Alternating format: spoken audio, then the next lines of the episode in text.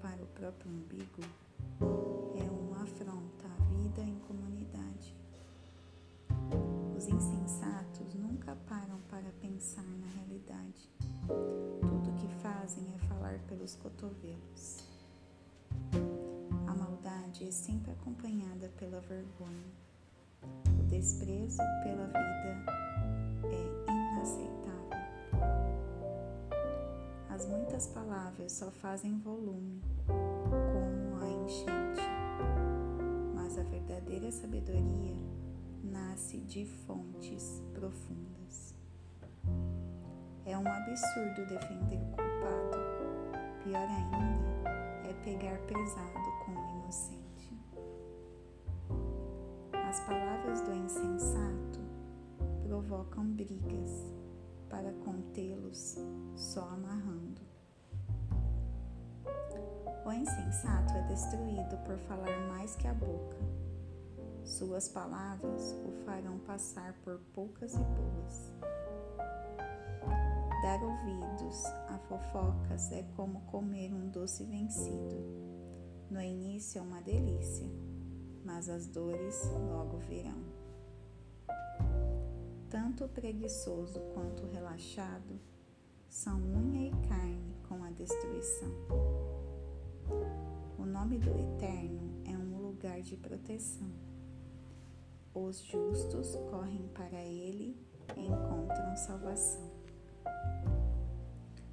Os ricos confiam nas riquezas para terem proteção, mas a segurança que delas vem é pura ilusão. Primeiro vem o orgulho e depois a queda, mas a humildade é precursora da honra. Responder antes de ouvir além de tolice, é pura grosseria. O espírito saudável vence a adversidade, mas o espírito abatido, como curá-lo?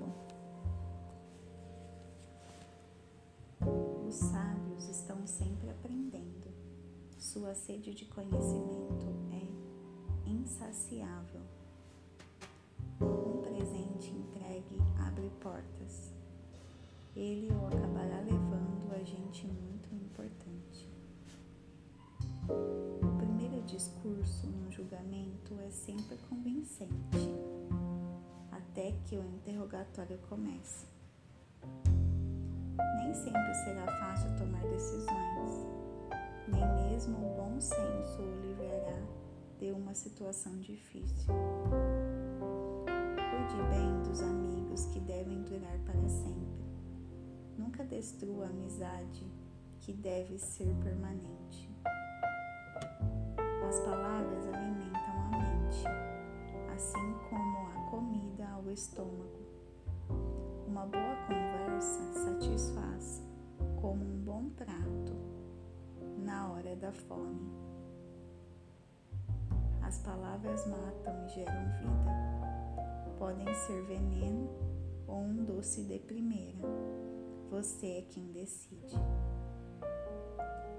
Quem encontra uma boa esposa encontra o maior tesouro. É uma grande bênção do Eterno. O pobre fala em suaves súplicas. O rito grita suas respostas. Amigos vêm e vão, mas o verdadeiro amigo é mais próximo que um irmão.